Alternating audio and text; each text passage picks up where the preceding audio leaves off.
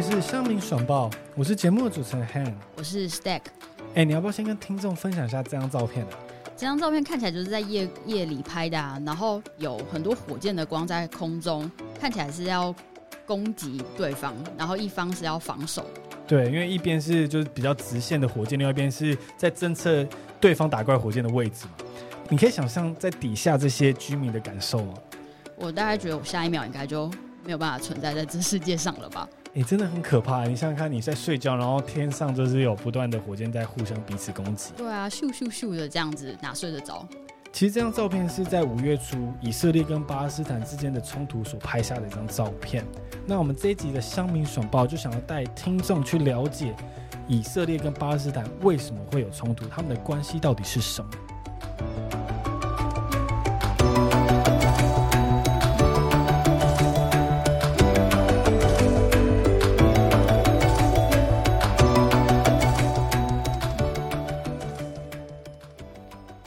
列和巴勒斯坦的关系是要从很久以前的故事开始说起。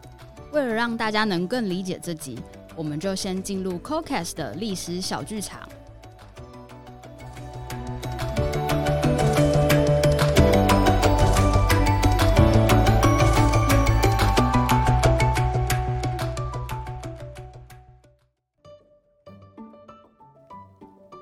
时间回到二战结束，我是英国人。我们在一战结束之后，一九一八年开始默默管理巴勒斯坦地区，在这里主要居住两个民族：以色列人和巴勒斯坦人。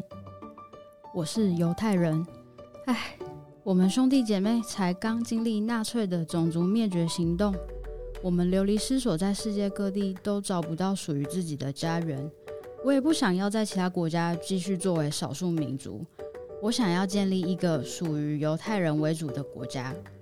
在我们默默管理两年后，一九二零年，国际联盟正式请我们管理这块地区。但住在这片土地上的两个民族冲突不断，而且他们宗教圣地都在耶路撒冷，让我在管理上真的很头痛。我是巴勒斯坦人，我从小就跟我阿公阿妈一起住在这里。我信奉的是伊斯兰教，耶路撒冷是我们的宗教圣地。我们的先知穆罕默德就在这里的圣殿山上的阿克萨清真寺登上了七重天。这个圣地是不允许其他人是随意进入的。耶路撒冷对我们也很重要啊，西墙是我们唯一留下来的圣物耶。这里是我们族人最靠近上帝的地方，我们都会在这里为生病的亲朋好友祈祷。我的天哪，我真的没办法处理这两个民族。当时西安主义兴起，掀起为犹太人建国的浪潮。他们也花了很多时间在讨论要在哪里建国，最后决定想要按照旧约圣经的意思，在应许之地建立属于犹太人的国家。联合国也希望我能协助他们在这块土地上建国，不过在这个地区，巴勒斯坦人目前还是占多数。不管了，我也只能按照联合国的意思。一九四八年五月十四日。今天是我们建国的日子耶！流离失所的千年，我们终于有属于自己的家园了。我们大家一起回以色列，打造属于我们自己的犹太人国家吧。一九四八年五月十四号，今天是我们的国难日。原本属于我们居住的地区，怎么可以这样随意的侵占？我和我的家人以后要去哪里找一个安定生活的地方？现在巴勒斯坦人主要会居住在这四个不同的区域：住在以色列境内、约旦河西岸、加萨走廊和东耶路撒冷。这是其中一个导火线，就是在东耶路撒冷的一个社区谢赫贾拉，原本住着巴勒斯坦人与以色列当局的冲突。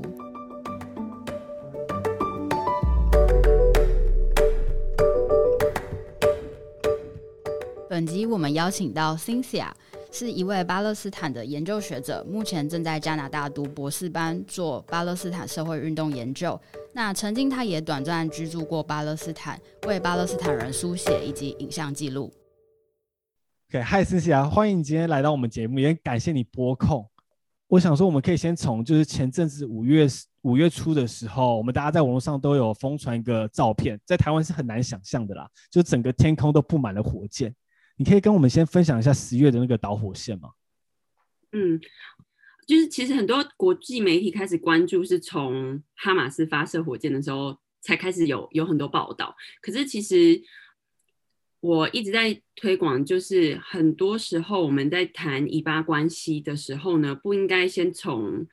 嗯当下的事件开始。嗯，哈马斯射火箭之前，是因为从四月底的时候呢，在谢赫贾拉是东耶路撒冷的一个社区，那边的居民跟人权分子就一直在抗议说，因为他们被以色列军方强制驱离家园。那很多人就会想说，为什么他们会被强制驱离家园？那其实也是就是要从。嗯，就是从以色列建国以后开始，那时候以色列建国的时候，导致很多很多巴勒斯坦人成为难民。那谢赫贾拉的居民就是在以色列建国那个时候，然后他们逃逃逃来到这个地方居住下来。嗯，那原本那时候根据联合国在战后之后的法规是说，嗯，在这边的居民之后会得到合法的居住权，就是他们有土地的权利。可是也是因为呃以巴关系一直很不稳定，那以色列还是。嗯，算是一个当权者，所以他们一直都没有办法合法拿到土地的那些权利。虽然说在国际法上他们是拥有合法居住在这里的权利的，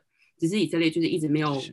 就是没有给他们一个正式的合法这样。那也一方面也是因为东耶路撒冷在以巴关系中是非常非常重要的，另一方面是以色列一直在强调说耶路撒冷是他们的首都，他们不愿意跟任何人分享。那另一方面呢，如果我们要一直在看国际一直在推崇的两国论的话，东耶路撒冷一直都是被视为将来巴勒斯坦如果建国的时候，那是他们的首都。所以对巴勒斯坦来讲说，这也是非常非常重要的，因为这是他们可以有一个自自主国家的一个象征。而且再加上东耶路撒冷有阿克萨清真寺，他们是伊斯兰的第三大圣地。巴勒斯坦，呃，因为穆斯林居多，所以就是对巴勒斯坦人来讲，说阿克萨清真寺有一个非常非常重要的地位。所以后来，嗯，以色列当局一直在想办法的净空耶路撒冷所有巴勒斯坦的人，因为他们一直都希望说耶路撒冷能够最后达到一个人口就是以色列犹太人多于巴勒斯坦人这样的状况。所以虽然说东耶路撒冷现在是处于非法占领的阶段，就是它也不属于以色列。嗯的呃行政军事管辖权，那巴勒斯坦这边也没有直接的管辖权，它是处在一个被占领的状况下。可是就是以色列他们还是经常的用军事武力去驱逐这些住在东耶路撒冷的居民。那他们就是为了要扩建屯垦区，让更多的嗯以色列犹太人入住。就像这次谢赫贾拉事件，把。那些居民赶走入住的那一个新的以色列犹太人，他其实是从纽约来的，就他也不是啊，他也不是出生在以色列的以色列人啊，他是从美国移民过来的犹太人。然后因为犹太人对，因为以色列的嗯法律上是说，只要你是犹太信仰犹太教的人。不管你是英国人、美国人、德国人哪里人，只要你回到以色列，然后跟他们讲说我是我是犹太信仰的人，这样你就你就你就会成为国民。所以只要信仰就可以了，不是就是真的血统要犹太人这样子。对，我觉得在这方面，这就是为什么现在每一次只要我们批评以色列的时候，然后他们就会把你贴上反犹主义的标签，这是因为。其实犹太宗教已经被政治化了，就是被以色列内塔雅胡这个政府已经把犹太这个宗教给政治化了。事实上并不是这样的，只是因为这长久以来内塔雅胡所领导的政府已经超过十二年，所以他将犹太教政治化之后的结果。所以就是等于说，很多人其实根本不是出生在以色列的的的犹太人，但是他只要移民回来，就像是这次在网络上疯传的那个。赶走谢赫贾拉社区的那个人，他其实是从布鲁克林来的。他一年前的时候才刚移民来以色列，可是他就有权利去把巴勒斯坦人，就在这边已经住了好几世代、好几好几家的人，就这样子赶出去。当时就很多人来抗议。那后来以色列军方还是完全不管，就是直接把他们武力全部驱逐了。所以后来就引发很多很多人不满，那他们就是开始在各地就是起来游行抗议。那每当这个时候，以色列就会用更多的武力去镇压。所以后来在呃五月初那个时候，刚好是斋戒月的尾声，结果以色列军方就连续好几天就是用武力攻坚进入阿克萨清真寺。那时候我不知道台湾有没有在传那个影片，但是当时很多人就可以看到，嗯，穆斯林就在里面礼拜，那突然之间。所有的以色列士兵就冲进来啊，然后丢手榴弹啊，对民众射子弹，而且包括那边都有是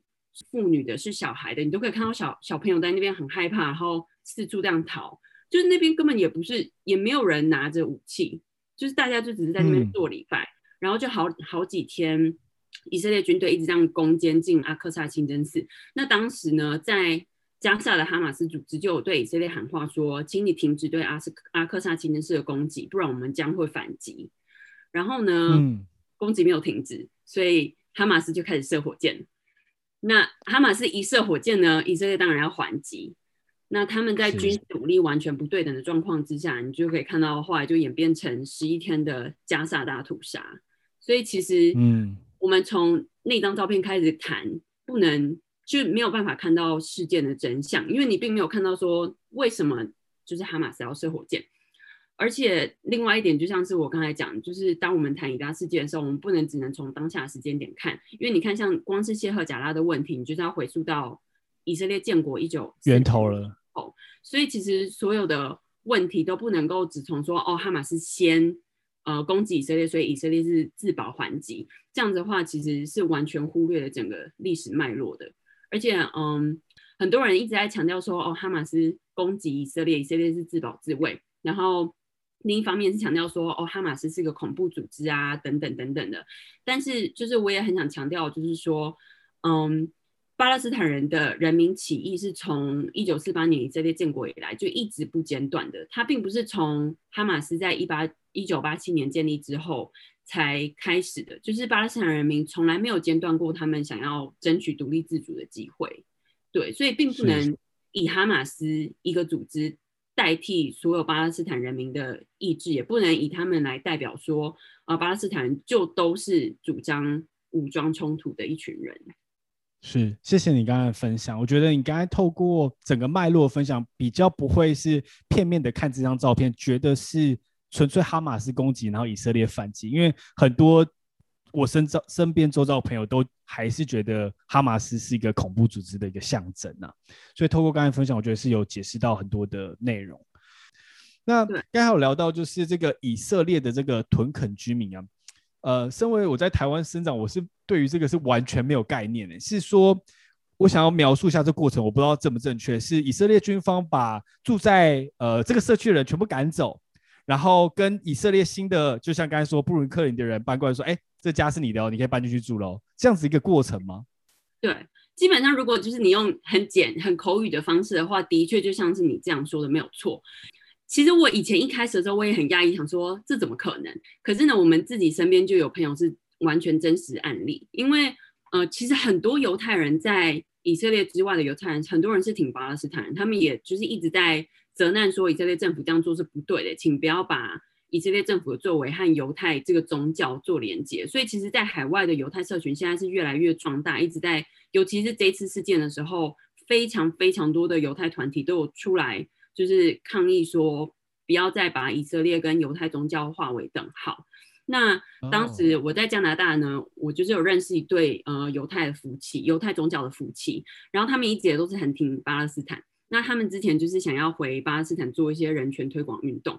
可是呢，因为他们就是怕，嗯，他们的签证会过期，所以他们就是打算就是以以色列国民的身份进去，因为他们是犹太人嘛。然后，所以他们后来就是 申请。那他们就是进去的时候，后来我朋友就跟我分享讲说，那时候他们在做那个就是宗教考试啊，然后再确认就是可以拿可不可以拿到这个国民身份的时候，当时在跟他们面试的人就就曾经有。就我其实就是有点类似开玩笑，但是其实也不是开玩笑，就是说你们想不想有一个房子啊？就是如果你们想要就是搬来这里住的话，我们可以给你一个房子哦。就是背后的意思其实就是说，哦，我们可以把新的一群巴勒斯坦人赶走，那你就可以入住这个屯垦区。那其实为什么会有那么多人想要变成屯垦居民？其实是因为以色列政府给屯垦居民很多很多不同的优惠，就比如说你有一些减免税的优待啊，那你房屋也会有一些。可能比较便宜的贷款政策之类，就是成为屯垦居民其实是有不少好处啦。所以就是也是为什么会有一些人就是想说啊，我干脆就是移民回来啊，还可以得到比较好的生活啊。而且就是屯垦居民通常都会有军队的保护，所以真的听起来是蛮可怕的。那这个房子的所有权人是属于以色列政府吗？还是怎么样的过程？可以跟我分享一下。基本上巴勒斯坦人分住在四个不同的区域，一个是约旦河西岸，然后一个是东耶路撒冷，一个是加萨走廊，那还有很多巴勒斯坦人是住在以色列。内的，就是现在以色列的城市，他们其实算是以色列国民。那所以所有的巴勒斯坦就是分散在这四个区域。那大部分我们在谈巴勒斯坦的时候，都是在谈的是就是西岸跟加萨嘛。那如果我们以西岸为例好了，如果西岸今天有有人想要申请任何的东西，就不管你是要结婚啊，你要嗯申请任何，比如说你想要盖一栋房子，或者是你觉得你今天房子太小了，就是想要加建什么的，都是必须要向以色列军方。提出申请，然后他们才决定说哦，要不要给你这个这个许可证啊之类。那其实申请许可证的过程是非常困难的，所以呢，其实之前在新闻上也常常讲说，哦，很多以色列军方来就是西岸，然后拆迁房屋，说这是违法违违建的房子，所以他们过来拆迁这样。可是其实就是背后的原因，是因为他们很多年一直申请不到合法的那个那个证书，那最后你总不可能就是。就是完全都不盖房子啊，然后让你的家人没地方住，所以最后他们就没有办法，就只好开始盖嘛。那就一盖，然后以色列的军方就会来说你违法，你没有申请，然后就把他们拆掉。我就是如果我可以举个例子，就是嗯，像我有一个中国的朋友，他跟巴勒斯坦人结婚，然后他等他的那个签证，因为所有人嗯要拿到身份证都是要经过以色列军方同意的，所以他一等就等了七年，他这七年完全不能跟美国时间一样。也完全不能离开那个城市。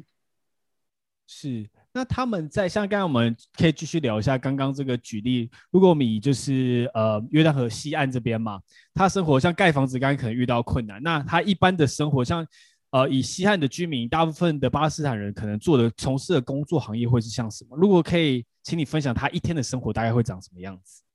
嗯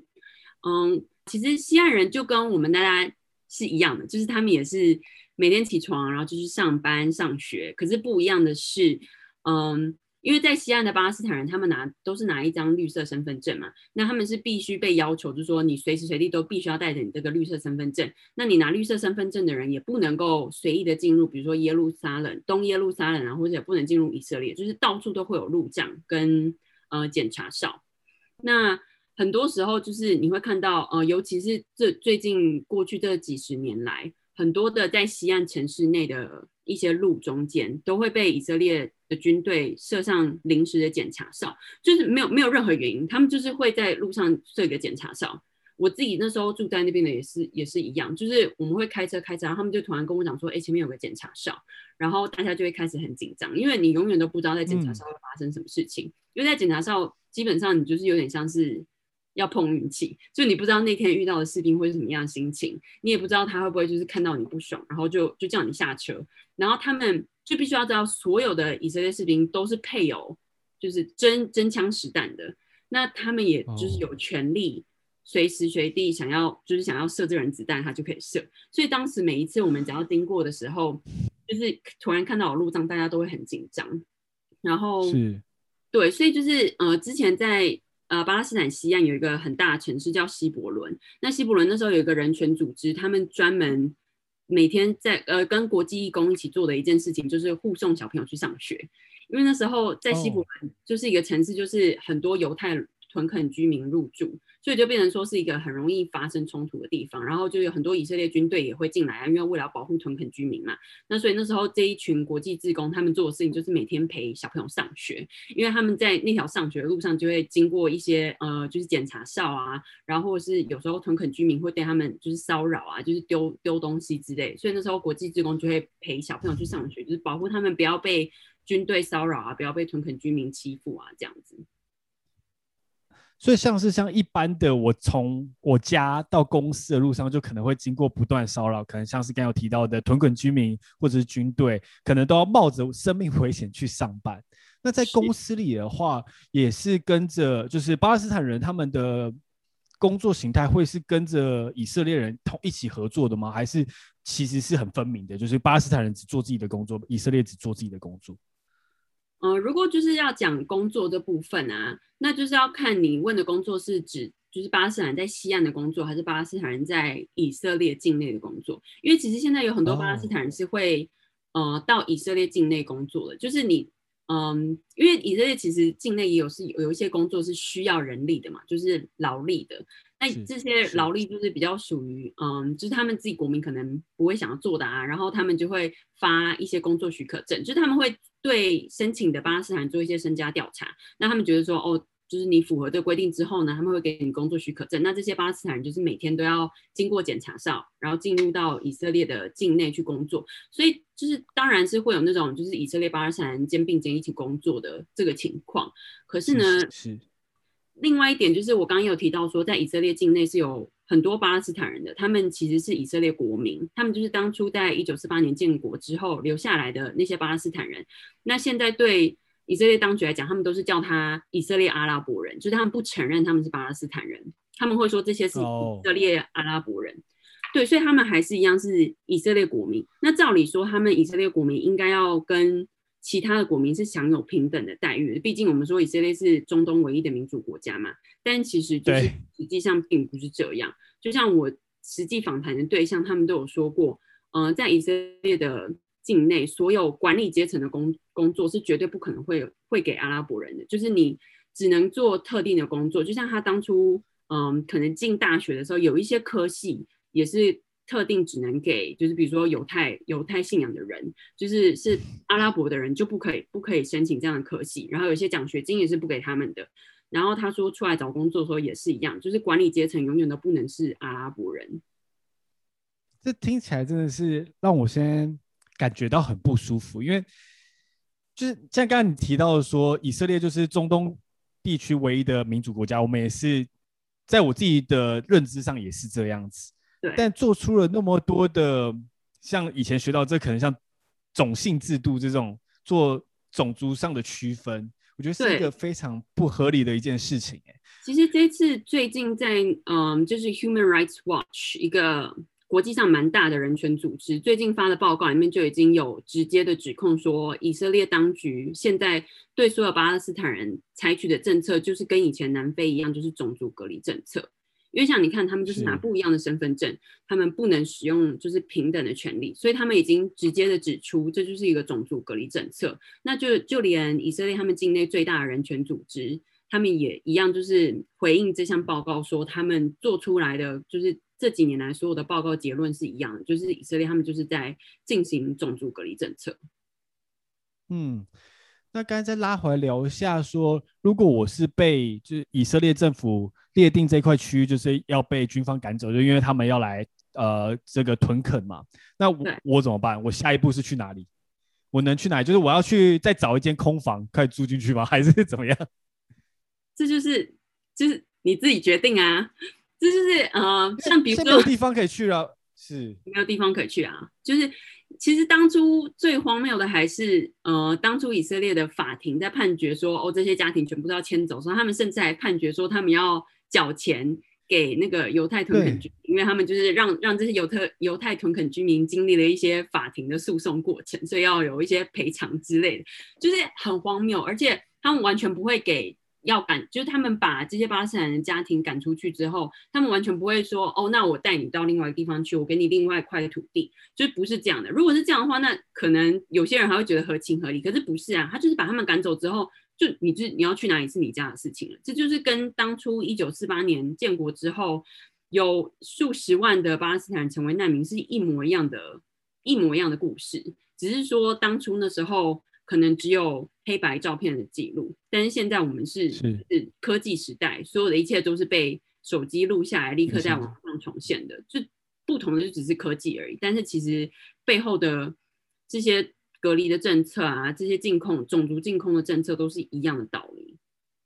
是，我觉得大家所有听众都可以想象一下这个画面，就是你在自己的家中住着好好的，突然有军方直接闯进来，说你先 pack your stuff，把所有东西收一收，你先就离开这里。那离开之后，你下一步去哪？完全不知道。那银行现在还可不可以提款？我也不知道。那我的工作怎么办？我完，那我家里假设我有可能，呃，我结婚了三个小孩，那我带这一家五口，我们要去哪里？完全不知道下一个地点，又不是说就是随便一个空房又可以再住进去，我们可能还要再花时间找一块地盖起来，之后又会被拆当视为违建被拆掉。对，而且哦，这是很难想象。在东耶路撒冷的居民，他们嗯，也是拿着不一样的身份证，就像我刚刚讲说，在西岸的巴勒斯坦拿的是绿色的身份证，在东耶路撒冷人他们是拿蓝色的身份证，加上呃一张东耶路撒冷居住证。那他们这边的，因为像我刚前面有提到说，以色列政府最终的希望就是希望耶路撒冷整口的人体比数，就是犹太人一定要大胜巴勒斯坦人，然后最好是就是都没有巴勒斯坦人嘛。所以其实，在东耶路撒冷这些人的这个居住证上面是很容易被夺走，就比如说你今天。如果你呃申请到国外的一个奖学金，然后你就说哦我要去那边念书两三年，那以色列当局就可以说好，那你的居住证就被收回，那这样他就再也不能够回到东耶路撒冷。就如果你今天遇到一个你喜欢的人住在就是西岸好了，因为西岸拿的是绿色身份证嘛，那你说我想要跟这人结婚，那我想要搬到西岸去，那你的那个东耶路撒冷的证。证书就要被收回，你也再也不能回到耶路撒冷。那即使你的家人都在东耶路撒冷，如果你想要跟西岸的这个人结婚，那你就必须要成为拿绿色身份证的人，你就也不能再回到东耶路撒冷。所以其实东耶路撒冷的居民不只是说你被赶出去以后没有地方去，而是更可怕的是，如果你离开东耶路撒冷，你是永远都不能再回来了。Oh my god！而且耶路撒冷又被伊斯兰教视为就是第三大圣地的地方，那被赶出去之后再也不能回来，这件事情是。很难以想象的。我同时也在网络上看到一些报道，有提到说，如果你自己以前参与过一些组织或者是一些人权的组织，想要去抗议以色列政府，他们也会不让你进入耶路撒冷这地方，因为他们的法院好像也设在耶路撒冷，因为他们那个以色列的市区是在耶路撒冷嘛。那你要去开法院，他们也要开一个证明，说你只能来三个小时哦，这样子。对对对对对，没有错。我之前另外一个受访者也是，他那时候要就是做诉讼。然后结果呢？他就是申请了好多年，然后也是因为他就是在嗯，他就是在让那个人权组织的一个负责人，所以他也就是申请了好多年都申请不到。可是法院就是在耶路撒冷啊，所以他就是一直没有办法去出庭。那终于他就是过了好几年之后，终于拿到那个许可证，可以去耶路撒冷，也是就是规定他就是只有七小时内，你就是去法庭，然后你就必须要回来。很惨哎，就是。这这，我觉得大家都可以反思一下这议题啊，因为我们看到那个照片之后，就觉得单纯可能是一个战争，然后看到很多流离失所家人，其实背后是更难想象的。你一般的生活就那么的痛苦，更何况可能被各种的飞弹啊炸过的街景。最后想要再拉回来聊一下，我有看到一派的说法，就是新一派比较呃年轻一点的网络上的。巴勒斯坦人有这样的分享，他们现在是有人提到说，OK，以色列，你既然那么的强硬，我全部都可以给你，我可以把你东耶路撒冷给你，西耶路撒冷给你，我都不 care，但是你同时必须要给我们一百 percent 的公民权。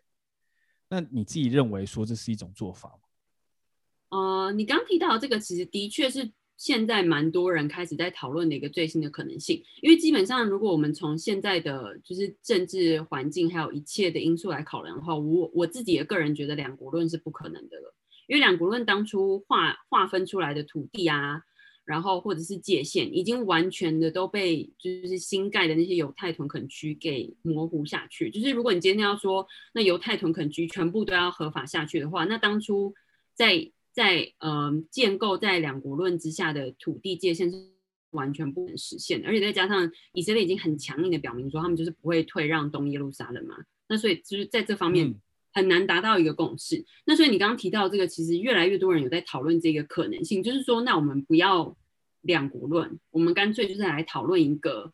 以色列 plus 巴勒斯坦国，就是我们不要分成是哪一国，但是就是两国的人需要享有。一样的权利，可是就是，呃，我个人来看，就是以我一个非巴勒斯坦人，但是做这个研究跟很多人讨论过的结果的话，我自己个人是觉得这是一个很好的解决办法。可是呢，这个前提是要建立在第一，就是他们绝对是要拥有绝对的平等权，这个是毫无疑问的。第二，还有一个很大很大的问题，就是巴勒斯坦难民的回归权。因为我之前就是在前面有跟你提到说，在一九四八年以色列建国之后，有数十万的巴勒斯坦人被赶出家园，那他们现在可能是住居住在阿伯各个城市，或者是像是北美、欧洲各国，那他们完全不能回到巴勒斯坦。所以就是在我们要谈，就是未来能不能是一个以色列 Plus 巴勒斯坦国，大家都拥有百分之百平等权利的时候，我们必须同时也要讨论，那当初这些被踢出去的难民，他们是不是应该也要拥有可以回归到自己国家的权利？这件事情其实我觉得蛮匪夷所思，因为呃，以色列建国其实当初就是因为犹太人流离失所，所以当初选了这块土地让他们来全部都要一起回归。可是不知道为什么现在听刚才你听你这样讲，为什么觉得很像 deja vu 的感觉？为什么你在做你自己发生事情在别人身上？是，其实这次在。全国，因为这次全世界其实各地都有很大很大的抗抗议行动，就像我自己在这里加拿大，那时候也是都出现上万人上街头在抗议。那这次我们发现最跟以往就是声援巴勒斯坦最大的不同是，真的是有比较多的犹太人愿意站出来，就连当初，呃，我们所谓的那些嗯纳粹战后的。一些犹太人，他们也都有站出来，哦，就是那些九十几岁的老奶奶，他们都有站出来说：“是我是一个在纳粹屠杀下存活下来的犹太人，我也不支持以色列这样子对待巴勒斯坦人，因为这样是不对的。”就连这些人都愿意站出来说话，所以其实就是以色列这一次，我觉得这是嗯，可能这一次在社群媒体上做的比较成功的一次。可是台湾人有一个很大的刻板印象，我想说可以跟你讨论一下。为什么我们大部分看到的很多社会媒体形象都会对于伊斯兰教会比较负面一点？对，不管是什么 ISIS 啊，然后恐怖分子啊，武装什么自杀炸弹啊，这样子诸如此类的。那哈马斯也是会有这种直接的联想。那嗯，我我真的很好奇，说 Why is that？或者是我们身为台湾人，我们该怎么去理解这样子的事情？我其实很开心你问了这个问题，因为这是这其实是就是我一直在做的研究上很大想要推广的一件事情。就是通常别人问我这个问题的时候，我第一个都会想说，是谁在为你定义恐怖分子？回回答你刚才的问题，在新闻媒体上就会连接到可能美国的炸弹啊，然后就会感觉到电影上也会很常有分享自杀炸弹的这种事情。是，对，那。呃，就像我刚才第一个访问的问题是，就是到底是谁在为我们定义恐怖分子？这是一个很大的意识形态问题。因为像是我之前就有做过，嗯，跟恐怖主义相关的一个研究。那我们就是从历史的脉络来看，就是恐怖主义这一个词汇到底是怎么出现？其实最早出现的时候是在法国大革命的时候，所以那时候是就是拿来套用在那些革命的人身上。那之后，恐怖主义也曾经被用在比如说爱尔兰他们在。征求独立自主，不要被英国统治的时候，他们也曾经被画上等号，说他们是恐怖分子。那一直到比较近代的时候呢，恐怖主义开始就是与穆斯林比较直接连接，就是在九一一攻击之后。那从那时候开始的时候，意识形态就会有一个很强烈的连接，就是大家就会觉得说，哦，穆斯林就是恐怖主义的代表。那其实这跟就是欧美主流媒体，还有比如说好莱坞这些大影视集团。就是长年以来这样子操作的方式有很大很大的关联。其实就我们在讨论说对恐怖分子这样刻板印象的时候，我们也也不难想象，比如说在长年以来也很多人就是对嗯，比如说非裔的美国人，就是黑人有一些很刻板的种族歧视印象。这也是来自于主流媒体长期的一些刻画，就是比如说哦，黑人犯罪率比较高啊，然后他们就是比较呃野蛮啊之类的。这其实是一个有很强很强就是殖民历史脉络的，就是这。这不是只有从比如说美国美国帝国主义开始的时候才出现的事情，这是从嗯十八十九世纪殖民主义盛行的时候，那些欧洲人把比如说有色人种带来他们自己国家的时候，就会就会开始就是建立这种形象，说这些人跟我们是不一样的，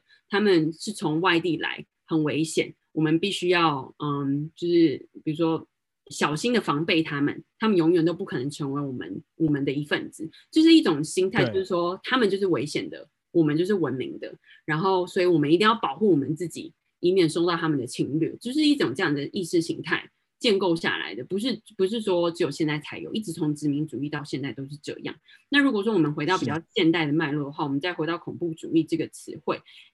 我举个例子好，就像是大家很熟知的曼德拉。曼德拉就是大家就会想说是和平的代表嘛，对不对？因为他当初为就是解放了南非，可是他曾经被列在恐怖主义的清单上。那包含像是当初嗯主持巴勒斯坦解放组织的阿拉法特，他在还没有跟以色列签署和平协议之前，他也是被列为恐怖分子。那一直到他跟恐呃跟以色列签署了和平组织之后呢，隔一年他就得了诺贝尔和平奖。所以这就是告诉你说，Oh my God，这这太离谱了，这我觉得这这太反差了啦。所以是就是告诉你说，其实我们所认识的恐怖分子，可能其实都是被特定的意识形态操作出来的，其实是。是有很多人就是想尽办法来建构你的想法，说嗯，这这群人是恐怖分子。可是实际上真的是这样吗？这其实是要从你从不同的观点看，你看到的其实就不一样。就像很多人就说，如果你从一个巴勒斯坦的史观来看的话，那以色列才是恐怖分子。为什么他们可以就是用拥有核武的这样子军事武力去轰炸平民十一天，直接杀死超过两百多个巴勒斯坦人，包含六十五个儿童？所以这是一个观点的问题。那台湾因为很习惯直接性的翻译英文的主流媒体，所以就是长久以来真的有又被就是建构这样子的想法。这也是为什么就是在一开始的时候，我都会讲说，呃，我们会谈以巴关系，但是我现在就是尽量改，不要说以巴冲突，因为冲突代表是这两边是要是有平等军事武力的。可是，在以巴关系中，以色列跟巴勒斯坦完全不是一个对等的关系。以色列是一个殖民国家，它正在殖民巴勒斯坦人，所以我们必须要从一个不是平等关系的这样子的出发点去看待他们。对，我觉得你刚才讲到一个很大的重点，大部分人可能不像我，已经是在这几天有密集做非常多功课的人，我才可以了解到。以色列的军事武力是有多强？他们战争从来没有输过。他们是一个那么小的国家，他们还有一个什么六日战争，可以打败所有的周遭的阿拉伯国家，在六天，这是一个不可思议的事情。所以他们战争武力跟刚刚有提到巴勒斯坦人是完全不可以比拟的，这是一个很大的要点。那。你刚才分享这恐怖分子、恐怖主义这个问题的时候，我也在思索这个议题。我觉得我们在聊的这个过程中，其实我是很感动，因为你刚才讲到的过程，用不同的观点看待事情，其实也是我在做这个节目一直想要表达给听众。在这个社群媒体操作的一个资讯爆炸时代，我们常常就会被这种主流媒体给操控我们的思想。那我希望透过这个节目，可以把更多元的声音带进来，让大家去了解不同人的观点啊。所以也很感谢你的分享，谢谢。那最后想要再跟你聊一下你自己对于巴勒斯坦的经验。所以那为什么你是在二零一五年到二零一六年都在巴勒斯坦地区吗？我主要在那个时候是二零一六年，就是我刚念完英国的念英英国念完硕士之后，我就直接去那里了。所以主要是二零一六年的时候。是那为什么你会那时候会选择想要去巴勒斯坦？嗯，其实我一直在，因为我大学的时候是念阿拉伯语文学系，然后当时我就是。就跑出一个想法，就是我有点想要当战地记者。有可能是那时候，其实我就是也不知道自己未来想要做什么，就只是知道我很喜欢写作。然后我想说，哦，战地记者听起来很酷哎，所以我想说，那我要变战地记者好了。所以我进了 阿阿语系之后，我就想说，好，那我就去双修新闻系。所以话，我就双修了新闻系。然后毕业之后，我就想说，嗯，那就来实践一下这个梦想好了。所以我就跑去。念书念完之后，嗯，我一直都对巴勒斯坦议题都有一点兴趣。然后我就我在英国念书的时候就认识了一些巴勒斯坦人嘛。然后那时候我就想说，既然我都想这件事情想那么久，不如就付诸行动好了。所以我就自己一个人就跑去。虽然那时候一开始有很多人都不看好，就说这很危险啊，不要去啊什么的。可是我就觉得说，很多时候你在外表看到的一些事实不一定会是事实，所以我就决定。不管别人说什么，我都想要先用我自己的亲身经历去体验看看。最后我就去，那我也很庆幸我真的去了，因为我必须要说，不管你做再多的功课，不管你读了再多书，就你知道我在伦敦的所有的论文，每一篇文章我都是写巴勒斯坦，那时候我就以为说，我一定就是很懂啊，我每天都在念巴勒斯坦啊，对。结果我真的就是抵达那个地方，住在那里之后，我就发现其实跟我。以前所学的、所看的、所念的完全不一样，就会颠覆你的世界观。你就会想说：“哎，我以前读了这么多的史料，然后看了这么多新闻，结果都跟真正来到当地之后感觉相差很多。”那你自己最印象深刻的是什么？我很好奇。我觉得印象最深刻的应该是在你看到这么这么多，就像我刚刚跟你形容过这么多事情，然后你可以想象，就是巴勒斯坦人。的生活是多么的困苦，他们每天就是面临一个你今天出门有可能就会死亡的这个这个情况。哎，这这还不是夸大，就真的是很有可能你今天出门你就再也回不了家了。然后或者是你今天出门，你有可能就就明天可能你就是没有办法走路啊，或者是你就是被射中手啊什么的，这各种可能都有。所以就是身为巴勒斯坦人，应该是一个非常非常痛苦可怜的事情。可是我到巴勒斯坦之后，你会发现这是一个完完全全百分之百相反的事情。你每一个遇到的巴勒斯坦人都绝对的就是乐观，然后非常非常正面思考。就是当然说我我并不是说他们完全没有没有悲伤的时候，这不是正确的一个解释。但是我的意思是说，他们那个那个乐观积极的态度，会让你有一种就是觉得说这怎么可能？就是他们为什么可以这么乐观？就是让我非常的感动，而且有很多个、很多个、很多次情况都会是说，比如说我在跟一些巴勒斯坦人一起就是出去做采访的时候，那我记得像有一次我们在做采访的时候，就是真的遇到前面就是以军要开始，就是以色列军队开始要射子弹之类的，然后就我们已经开始听到枪声，因为就是那是一个长长的游行嘛，然后。嗯，我们就是看到前面已经开始冒烟什么的，然后那时候在我旁边的记者就是跟我讲说啊，不要担心啊，不要担心了。他说等一下如果有问题的话，我再跟你说。就是你到当地就是要听当地记者的话嘛。然后所以后来呢，就是结果我们就走走走之后，然后我就跟他们聊天之类的。然后就其中一个巴勒斯坦记者，然后他就看到我，他就说啊，你就这样子来了，因为他就是看到我就是什么装备都没有嘛。因为你知道他们都会有什么防弹背心啊，然后有一些。就有些有一些记者还会准备防毒面罩，因为以色列军队常常会射那个催泪瓦斯嘛。然后他就说：“你怎么会这样就来？”然后他就把自己的装备脱下来给我。然后当下我就觉得说：“啊，就是他怎么会想要这么做？因为就是我们两个站在一起的话，以色列一定是先打他，也就不可能打一个亚洲人嘛。然后所以像就是像这样子的例子就是层出不穷，你就会发现，就是巴勒斯坦人。”在遇到人的时候，他们永远都会有一种很积极乐观的态度，即使就是在面对死亡的时候也是。然后你会被他们那种就是大爱给感染到，所以那时候我就是在很多次都被他们就是很很深刻的感动到了。就像是我前一阵子那时候也很常跟着大家一起出去外面游行抗议嘛，因为在加拿大这里也是一个非常非常大的一个回响，就是。这一次，这一次真的受到蛮多人一起回响，所以就是很多次我我就一起跟人去游行抗议。那每次在游行的时候，我其实都会带一个巴勒斯坦的国旗，然后我是会把它绑在身上。那时候就是有一些人就问我说：“你为什么这么坚持一定要绑这个？”因为像当时就是我老公就跟我说：“你不能拿别的吗？”我想要用这个绑在那个大旗子上，我说不行，我就是要绑在身上，所以我很坚持。那后来我其实就有告诉告诉大家，就是那背后的故事，是因为就是其实这个旗子是我在巴勒斯坦的时候。嗯，有一次我也是参加游行抗议的时候，他旁边那个人就是把，就是他就他就跟我打招呼，然后就可以聊聊天就聊起来啊。然后后来他就是就是就说哦，欢迎你来巴勒斯坦。然后当时他就是有围着这个国旗，然后他就是把他那个国旗拿下来，就是送给我这样。然后后来就是很不幸，他就过世了。所以后来每一次我只要回想到这个记忆的时候，我就会记得说。就我其实也也我也不认识他，他就这样看到我，然后就觉得哎欢迎来巴勒斯坦，然后就把他身上有的东西就这样送给我了。然后很不幸的话他就过世，所以每次我就是想起这些故事的时候，我就会觉得不行，我一定要就是为他们继续努力啊，然后传播他们的声音想法。就虽然说我刚刚讲了很多巴勒斯坦不幸的故事，可是我也很常就是很希望跟大家分享的是巴勒斯坦。人认真、积极跟乐观的态度，这也是为什么我之前在台湾做一些活动的时候，我最喜欢强调就是巴勒斯坦的食物。其实巴勒斯坦人是非常非常爱吃的，就他们的食物是非常非常，就有很多很多美食哦。我很喜欢借由美食，然后跟大家讲巴勒斯坦的故事，因为其实借由巴勒斯坦的食物也是有非常非常多有趣的故事。那也是可以透过食物让大家知道，巴勒斯坦人并不是就是只想。冲出去啊，然后丢石头啊，然后对抗敌军啊，就是这是他们生活的一部分，没有错。可是同时，他们也是非常非常热爱生命的一群人。嗯，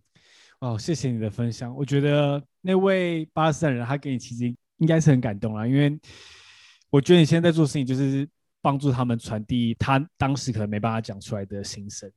对，所以也很感谢你愿意跟大家分享。那我们远在台湾，我们要怎么去帮助这个就是以巴的关系？我们怎么样才可以帮上忙？嗯，其实像是就是台湾人能够怎么帮上忙这个问题，我是也想了很久。然后我每次在做采访的时候，我也都会跟一些受访者聊天，聊到这个问题，因为就是很多人都会觉得说，哎，台湾真的是距离。以色列跟巴勒斯坦都非常的遥远，那似乎在政治上、经济上都没有像美国一样有这种直接的影响力。因为像美国现在每年都是捐好几亿给以色列当做军事武力的经费嘛，那台湾也没有直接的捐助啊。可是我就是常常跟台湾的朋友讲说，就是不要觉得我们台湾小小的，好像没有什么影响力，就不要忘记，其实我们每一个人都可以借由转发，然后影响更多的人。说不定你有一天转发这个这个文章，或者是转发这个消息的时候，就被一个能够跟嗯立法院啊或者总统有直接关系的人，嗯，就是影响到他们。那像是其实台湾。直接的跟以色列的关系也是蛮好的，就是台湾有很多就是跟以色列一些交换计划啊这些的。那我觉得其实对，就是就比如说我们要提升一些嗯对对这个地区的了解，那也知道说并不要去美化，好像说以色列现在国国力这么强盛，经济这么好，都是都是台湾值得学习。是没错，我们台湾是必须要学习一些好的地方，可是我们也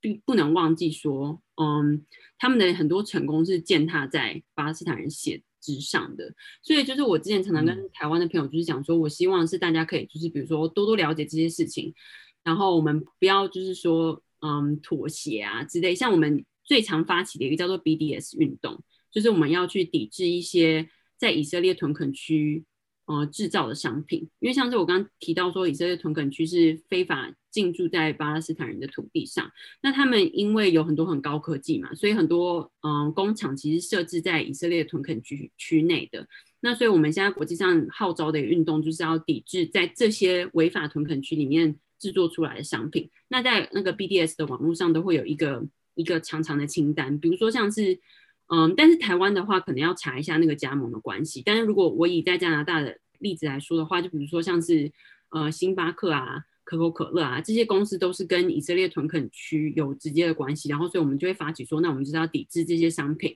然后不要不要直接的购买，或者是我们要写信去跟这些嗯。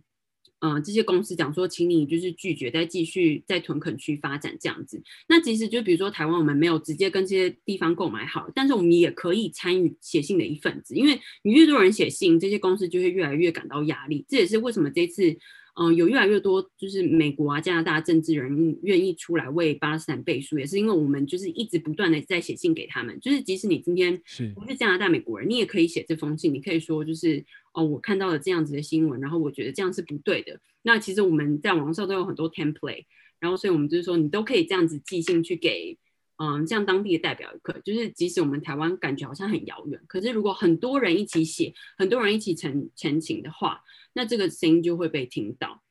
另外一点就是，有些人可能会想要捐款，那当然捐款也是很好的。可是我常常讲说，就是捐款其实是一时的止血，但是它并不是把病症跟疾病给医好最好的方式。嗯。我也觉得有个很好的方式，就是更去认识这之间的关系啦。因为很常觉得这是远在天边的事情，不干我的事。但其实，但其实我们都是嗯这个地球的一份子嘛。然后我们大家都身为人类，我觉得我们该应该要去更了解这世界现在目前在发生什么样的事情。那你理解这样子的事情背后它整个的运作，像今天 c i 跟我们分享的。比较在未来的其他事件上，我们可能比较能辨识主流媒体现在目前想要做什么样的操作。我觉得这也是一种可以阻断这样子恶循环的一种方式了。对，谢谢。那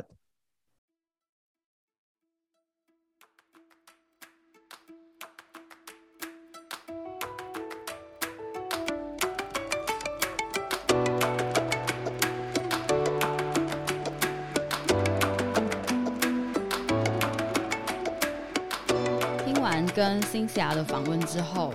了解了好多事情哦。你有这样觉得吗？有。我一开始在做这一集的时候，我原本以为是以色列跟巴基斯坦战争，然后我后来看 Google Map，发现我中间距离那么远，那个照片怎么放得下？对啊，巴基斯坦那个是十万八千里耶。不是因为真的对于这个八开头的，我就是 常常会搞混这样，直接联想。哦，因为我听完这个访问之后啊，我想到的是，其实我们常在。报章杂志看到的是说，哦，我们要如何站在以色列这边，然后去算是对抗，就是别人打过来的飞弹。但是我从来没有想过是，哎，我们可以从另外一个角度，是以巴勒斯坦的观点来看这整件事。看你有什么样的想法吗？对，在报章杂志上常看到所谓的巴勒斯坦哈马斯可能是恐怖分子，嗯，但在跟森夏聊完之后。可能很多都是在生存上的必须手段。如果你的生存受到威胁，你会怎么做？应该说以历史的各个事件来说，大家都会为了自己的和平或是自己的自由，会去愿意做牺牲。其实我们在很多历史事件上都可以看到这样的事件跟状态。不过这一集让我最有感触的是，我觉得事情是一体两面的。当你站在不同的角度看待事情，就会有不同的面向。就像森下提的恐怖分子事情，就像上次有一个印度朋友来台湾，他从五岁之后就不能剪头发，所以你可以想象他的胡子跟头发是非常长，都是用那个围巾，还是白色的布那样对对对对对对，我刚才不知道叫什么，就是围巾，对，有一只围巾，对，把它包起来。然后我就带他去体验台湾的脚底按摩嘛。嗯然后一进去之后，有一位像五十岁的师傅，就大概是那年纪，因为我其实常给他按，所以我大概知道他就是这个年纪。然后他直接看着他，直接说 “ISIS”，太夸张了吧？怎么会这样子呢？我我完全不知道，可能就是真的看太多电影。我觉得我我有点难想象哎，因为怎么可以就是说你就是就你既定的刻板印象，然后看到可能国外的朋友，然后你就说他是 ISIS，我觉得这样很不公平哎。当下那个人是真的非常愤怒，我那个朋友直接就离开那个店，然后就是有点跟我抱怨了一番，说台湾怎么会这样子？而且我们不是在，我不是说台北是比较优势什么的，但嗯就是台北是相对于比较多外国人的地方。对啊，因为应该说我们应该说我们对我们自己台湾人的了解应该是非常的亲切，然后对于可能国际不同的事情都有包容性，尤其是我们台湾又经过了这么多不同过去历史事件的发生，其实我们对于各个在看各个事情角度，应该都会拥有更多的包容性，以及可以用不同的观点来去理解这件事情。其实我真的有点吓到，说怎么会会看到别人的外在，然后就就照你的那个想法，然后就去论定他就是恐怖分子。我觉得这其实有点没有礼貌啦。是非常没有礼貌，对，而且还直接当着面指着他想孩子，那个画面在我心目中已经是很难抹去。还是他只是想要开玩笑啊不？过，可是这在国外是不能当玩笑的，因啦这是有为是点夸张很严重的指控。嗯，那所以这一集以色列跟巴勒斯坦的关系，大家很多台湾人可能就疯疯狂的转传那个火箭的照片。嗯其实我更期待，像我们为什么会想花那么多时间做这一集，是希望大家了解两两国之间冲突不断的原因是什么。对，但是其实这都是根据他们有自身的历史背景啊，然后在不同的脉络下发展出来的结果。那其实我觉得听完新霞的访谈，也不止可能是我们表面上看到的冲突，其实在他们两国的关系也插手了蛮多国际间的角力等等的。其实我们自己看新闻，大概也可以知道说，哎，其实，其实。大家应该也看得出来，大概大概问题是什么啦。可是我们能做的就是，只能尽量把巴勒斯坦人的一些想法跟他们当下的那个苦难的这个状态，让大家知道，并不是这件事情全纯粹只有一单一个观点这样子。